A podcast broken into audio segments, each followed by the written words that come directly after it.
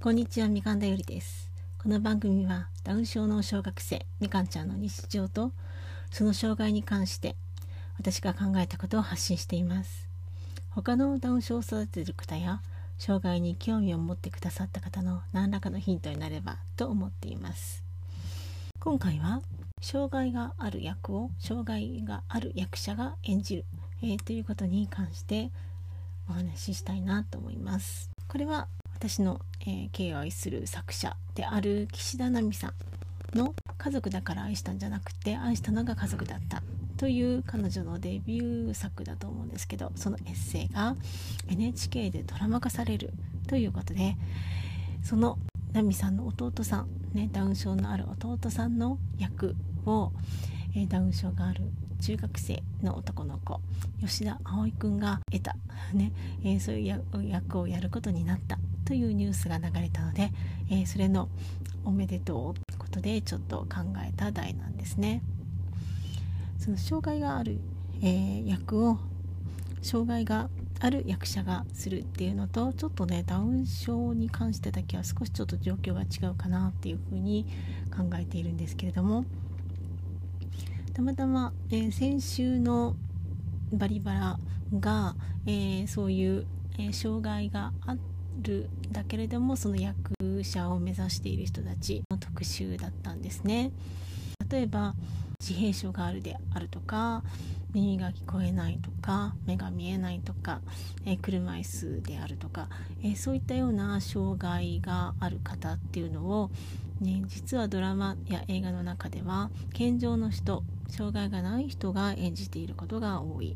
っていうことで、えー、それをそういう障害のある役を障害がある当事者が、えー、役者として演じる、えー、ってことが本当は必要じゃなんじゃないかっていうことで、えー、そういうまあバリバラですのでねそういう私たちが普段普通だと考えていることをこうアップデートっていうことを目指している番組ですので、えそういうことを問いかけているものでした。まあ、確かにその私もよく知っているドラマ、えー、とか映画とかですと「ギルク・パート・グレイプ」っていう、えー、ね、ちょっと昔になりますけど映画の中で、えー、レオナルド・ディカプリオが知的障害がある、え少年の役を演じていました。本当にその演技っていうのは、まあ、そういう意味ですなんか素晴らしい演技であったんですけれども、えー、彼が別に本当に知的障害があるわけではなくもちろん延期でそういうのをやっているわけですよね。全クールぐらいに行われたドラマの、えー、聴覚障害がある、まあ、中途でね聴覚障害になってしまった、えー、そういう人の役を健常の人がやっていたりそういう例は多々あるわけですね。これはひとえにそのやりやすさっていうので現場のからやっぱり健常の人が演じるっていうことになってしまってるんじゃないかなと思うんですけれどもはいその障害がある、え、人っていうのはそれだけでその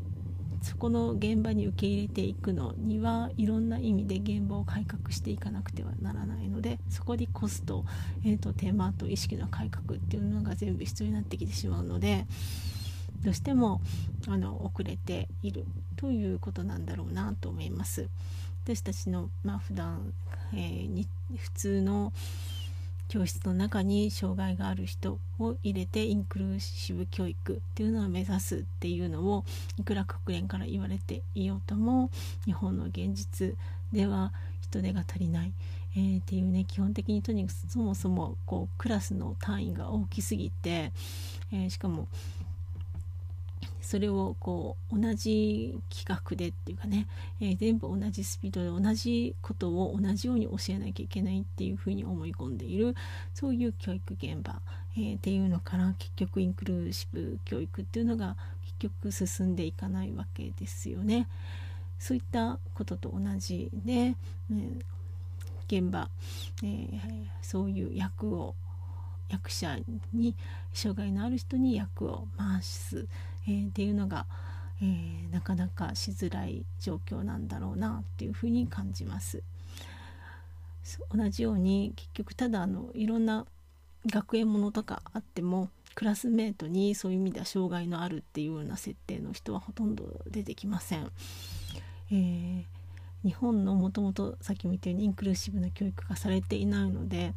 あのそういう障害のある人っていうのを中に入れ込むっていうとそこにものすごいメッセージ性ですかねその障害があるっていうそのことがクローズアップされてしまうことになりなってしまうわけですよね。なのでそのいくらねいいあのそういうのが普通だろうと思っててもなかなかそういう状況にはいかない、えー、っていうのが今の日本の状況なんだろうなと思います。えー、ただ、えーと、ダウン症に関しては少しちょっと違っていて、えー、ま、の原作者である岸田さん自体も、えー、このドラマ化の話が来た時に、えダウン症を持つ弟の、え役者はちゃんとダウン症を持つ人にやってもらいたいっていうことは、え希望としてお話しされたっていうことなんですけれどももともとダウン症に関しては本当にダウン症の人を起用するっていうのが、えーと、一応スタンダードになってるなっていう気がしています。えー近い話ですと「チョコレートドーナツ」っていう舞台がありましたけれどもそこに出てくるダウン症を持つ男の子、えー、マルコの役として、えー、当時オーディションが行われて、え、高橋遥君と、えー、丹下海斗君っていう、えー、男の子が、え、ダブルキャストで演技をしました。え、私自体はちょっとこのえー、あの舞台見に行ってないんですけれども、えー、この2人の、えー、その挑戦っていうんですかねその様子を追ったドキュメンタリーは拝見させていただきました。えーれから、えーと、ちょっとだいぶ昔の話になりますけれども「たった一つの宝物」っていう、ダウン症を持った、男の子、まあ、小さい子なんですけれどもその子の生涯を負ったような、えー、作品、えこちらもダウン症の小さい男の子がキャスティングされていましたしあの初夏の金沢翔子さん、えとかを、え取り上げていた「金スマート」かな、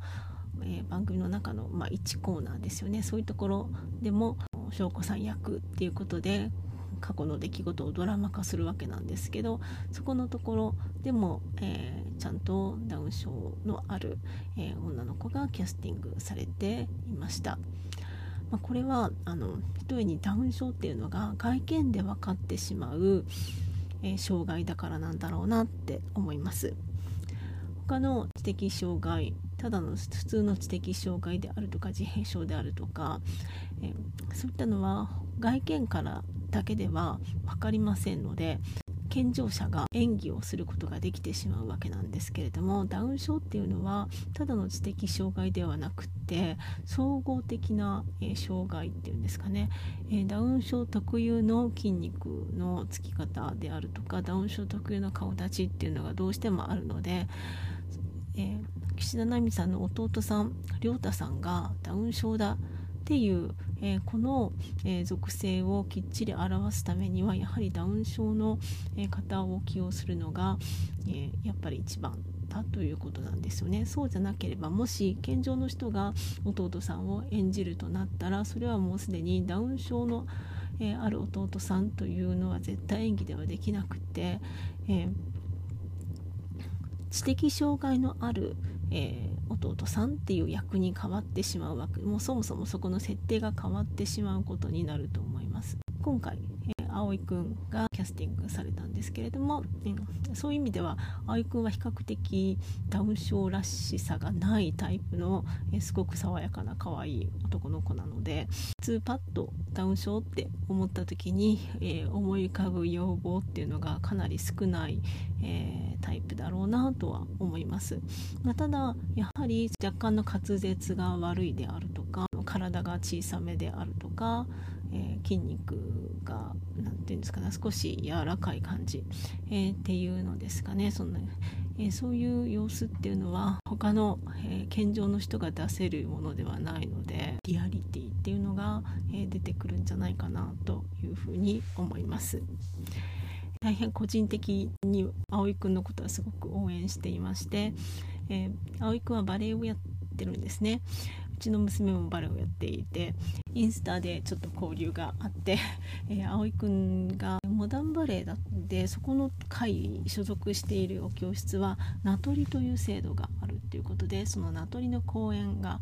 えー、発表会があると聞いたのでダイレクトメールであのぜひ見に行かせてくださいっていうふうに、ね、申し出てそして見に行かせてもらったんですね。なのでみかんちゃんと葵くんが一緒に写った写真とかね そういうのもあるとても応援しています。彼はもともともとこういう演劇とかも志望していてアブニールっていう知的障害がある人専門の事務所にもうあの入ってポージングだとかそういうあの演技の練習みたいなことであるとかなんか盾であるとかいろいろともうあの活動して勉強していらっしゃる方ですので、えー、今回のドラマも演技としてあのちゃんと亮太君役の名前としては岸田奈美さんから岸本七海さんになってて、えー、弟さんも亮太さんじゃなくて颯太さんになってるそうなんですけど颯太さんの役を、えー、頑張ってね素敵に演じてくれるんじゃないかなと、えー、大変期待しています。はいえー、ということで今回はその葵くんのキャスティング、えー、が決まったっていうことに関してちょっと、えー、考えてみました。え最後まで聞いていただきありがとうございます。え皆さんも、えー、素敵な一日をお過ごしください。